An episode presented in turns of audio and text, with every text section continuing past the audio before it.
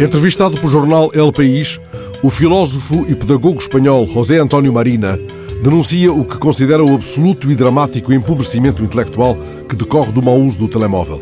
O grande pensador, com obra vasta editada também em Portugal, e cito apenas Ética para Náufragos na Caminho, O Medo, na Sextante, A Paixão do Poder, na Esfera dos Livros, avisa para a passividade perigosa que está a ser criada pela tecnologia. Marina identifica uma ideia destrutiva inteiramente instalada. Essa ideia conduz a uma pergunta obtusa. Para que vou aprender o que quer que seja se o posso encontrar na internet?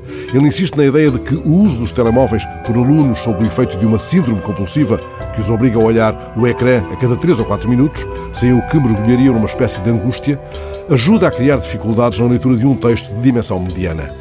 A tecnologia, considera José António Marina, está a tornar as coisas tão fáceis que se afigura quase insuportável ter de fazer um pequeno esforço. Queremos que uma aplicação resolva tudo e isso conduz a uma passividade perigosa. José António Marina acaba de lançar em Espanha A História Visual da Inteligência, um livro que percorre a história da humanidade até à inteligência artificial. Um ponto central na reflexão do filósofo, o mundo da inteligência artificial maneja muito bem a parte cognitiva, mas não a emocional, aquela que nos conduz, afinal, à tomada de decisões. José António Marina vem de há muito alertar-nos para o modo como a tecnologia está a mudar a forma como utilizamos o cérebro. Há muito que ele divide as águas, lembrando que a função da inteligência não é propriamente obter conhecimento, mas ajudar a resolver os problemas vitais que se nos apresentem.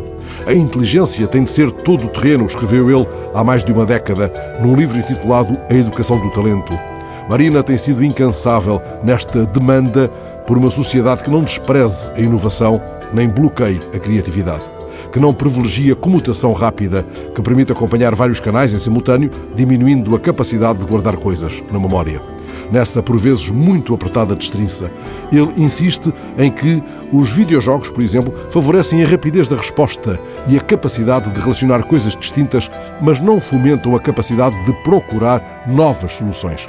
Ele aponta o dedo à escola, que encara a criatividade como perda de tempo. Dá um exemplo a escola que presta pouca atenção ao desenho.